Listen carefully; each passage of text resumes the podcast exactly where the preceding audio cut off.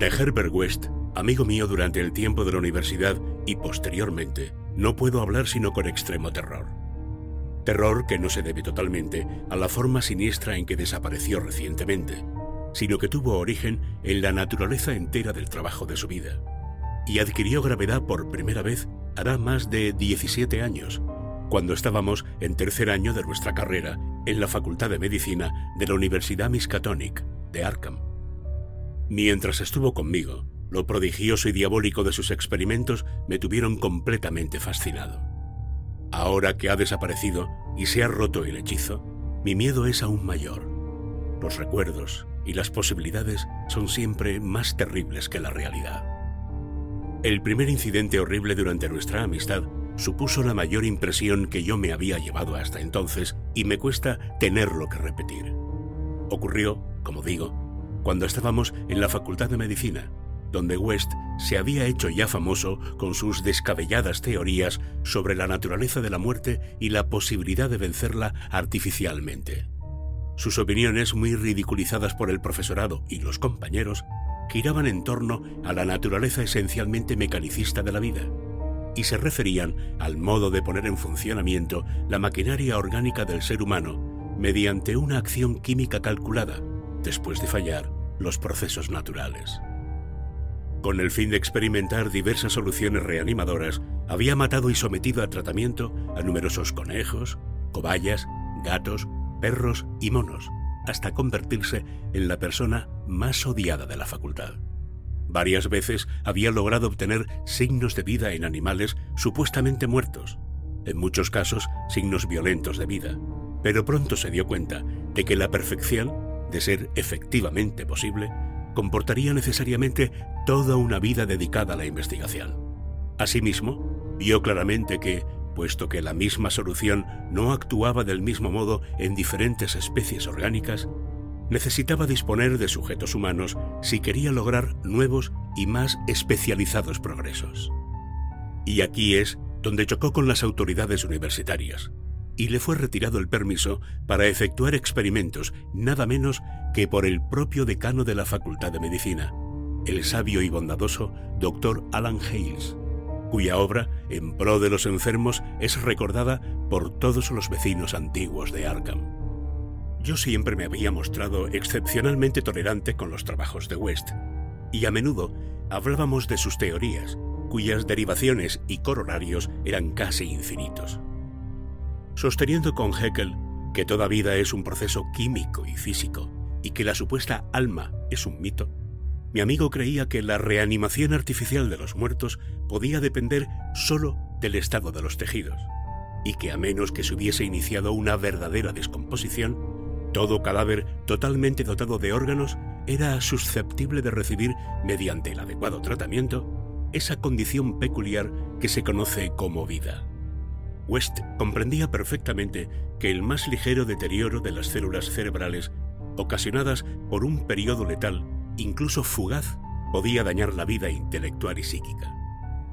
Al principio tenía esperanzas de encontrar un reactivo capaz de restituir la vitalidad antes de la verdadera aparición de la muerte, y solo los repetidos fracasos en animales le habían revelado que eran incompatibles los movimientos vitales naturales y los artificiales.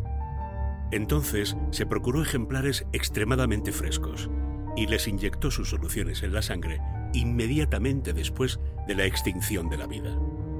Tal circunstancia volvió enormemente escépticos a los profesores, ya que entendieron que en ningún caso se había producido una verdadera muerte.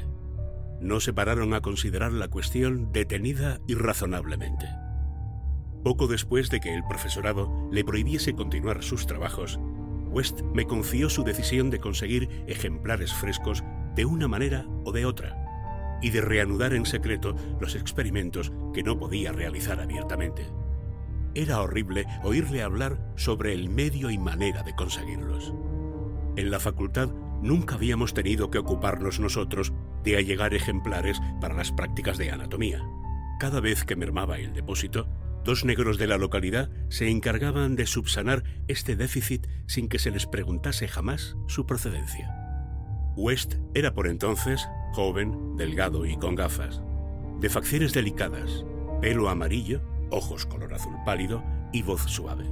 Y era extraño oírle explicar cómo la fosa común era relativamente más interesante que el cementerio perteneciente a la Iglesia de Cristo, dado que casi todos los cuerpos de la Iglesia de Cristo estaban embalsamados, lo cual, evidentemente, hacía imposibles las investigaciones de West. Por entonces, era yo su ferviente y cautivado auxiliar, y lo ayudé en todas sus decisiones, no solo en las que se referían a la fuente de abastecimiento de cadáveres, sino también en las concernientes al lugar adecuado para nuestro repugnante trabajo. Fui yo quien pensó en la granja deshabitada de Chapman al otro lado de Meadow Hill. Allí habilitamos una habitación de la planta baja para sala de operaciones y otra para laboratorio, dotándolas de gruesas cortinas a fin de ocultar nuestras actividades nocturnas. El lugar estaba retirado de la carretera y no había casas a la vista. De todos modos, había que extremar las precauciones, ya que el más leve rumor sobre extrañas luces que cualquier caminante nocturno hiciese correr podía resultar catastrófico para nuestra empresa.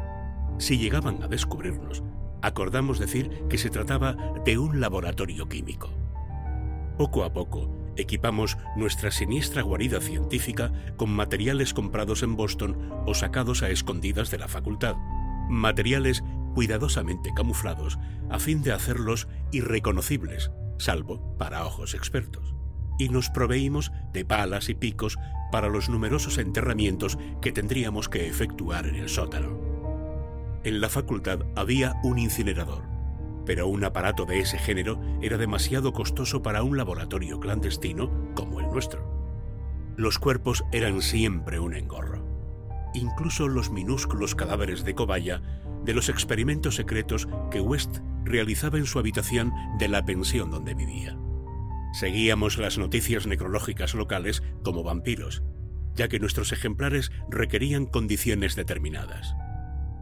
Lo que queríamos eran cadáveres enterrados poco después de morir y sin preservación artificial alguna. Preferiblemente exentos de malformaciones morbosas y desde luego con todos los órganos. Nuestras mayores esperanzas estaban en las víctimas de accidentes. Durante varias semanas no tuvimos noticias de ningún caso apropiado, aunque hablamos con las autoridades del depósito y del hospital, fingiendo representar los intereses de la facultad, si bien con no demasiada frecuencia en todos los casos. De manera que quizá necesitáramos quedarnos en Arkham durante las vacaciones en que solo se impartían las limitadas clases de los cursos de verano. Al final nos sonrió la suerte pues un día nos enteramos de que iban a enterrar en la fosa común un caso casi ideal. Un hombre joven y fornido que se había ahogado el día anterior en Summer Pond, al que habían enterrado sin dilaciones ni embalsamamientos por cuenta de la ciudad.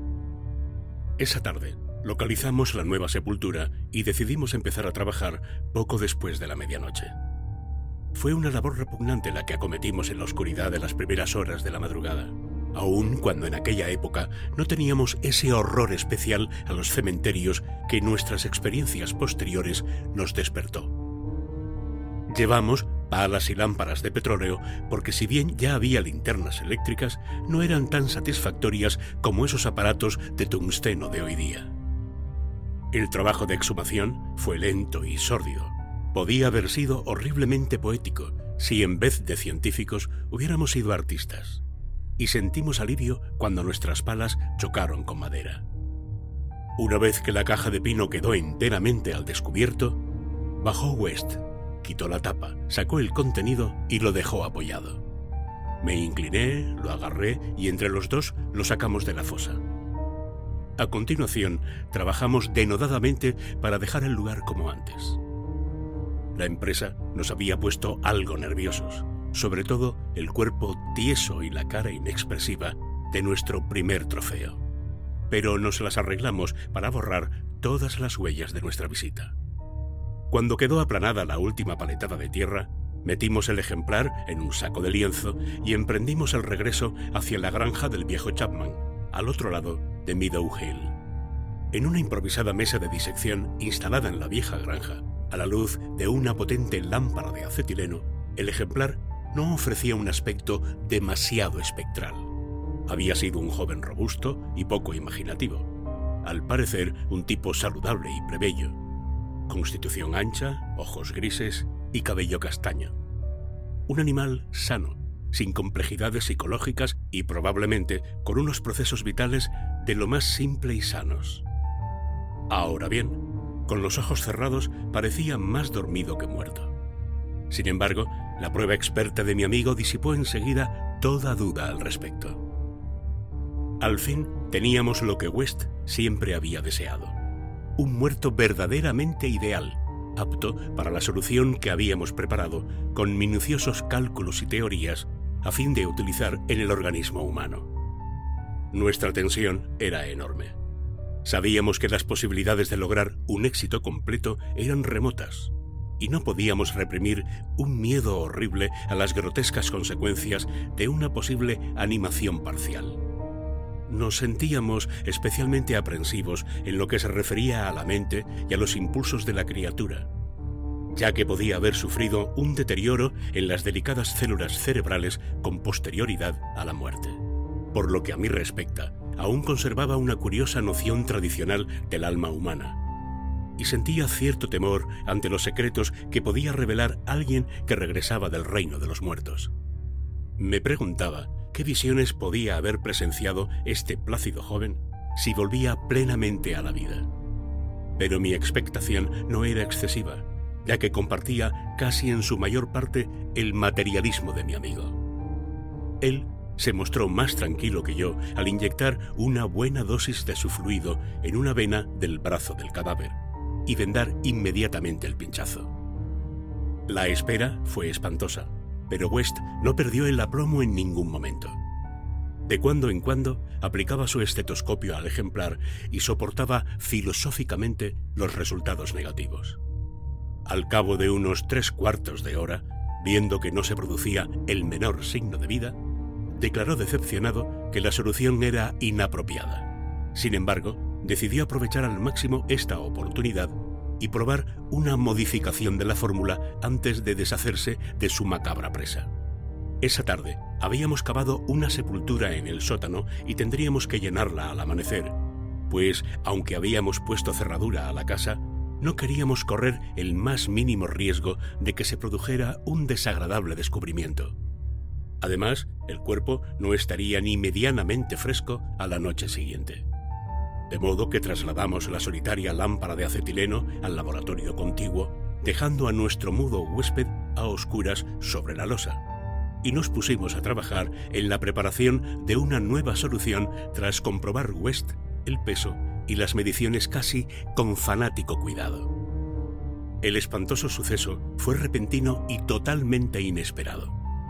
Yo estaba vertiendo algo de un tubo de ensayo a otro y West se encontraba ocupado con la lámpara de alcohol que hacía las veces de mechero Bunsen en ese edificio sin instalación de gas, cuando de la habitación que habíamos dejado a oscuras brotó la más horrenda y demoníaca sucesión de gritos jamás oída por ninguno de los dos. No habría sido más espantoso el caos de alaridos si el abismo se hubiese abierto para liberar la angustia de los condenados, ya que en aquella cacofonía inconcebible se concentraba el supremo terror y desesperación de la naturaleza animada. No podían ser humanos. Un hombre no es capaz de proferir gritos así.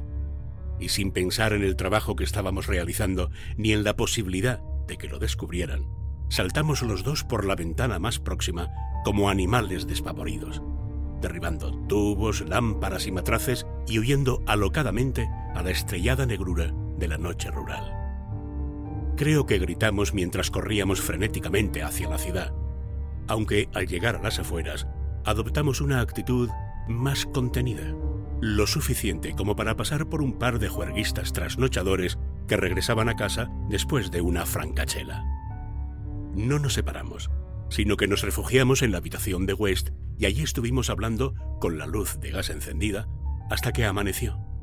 A esa hora nos habíamos serenado un poco discurriendo teorías plausibles y sugiriendo ideas prácticas para nuestra investigación, de forma que pudimos dormir todo el día en lugar de asistir a clase. Pero esa tarde aparecieron dos artículos en el periódico sin relación alguna entre sí, que nos quitaron el sueño. La vieja casa deshabitada de Chapman había ardido inexplicablemente, quedando reducida a un informe montón de cenizas. Eso lo entendíamos, ya que habíamos volcado la lámpara. El otro informaba que habían intentado abrir la reciente sepultura de la fosa común, como hurgando en la tierra vanamente y sin herramientas. Esto nos resultaba incomprensible, ya que habíamos aplanado muy cuidadosamente la tierra húmeda. Y durante 17 años, West anduvo mirando por encima del hombro y quejándose de que le parecía oír pasos detrás de él. Ahora ha desaparecido.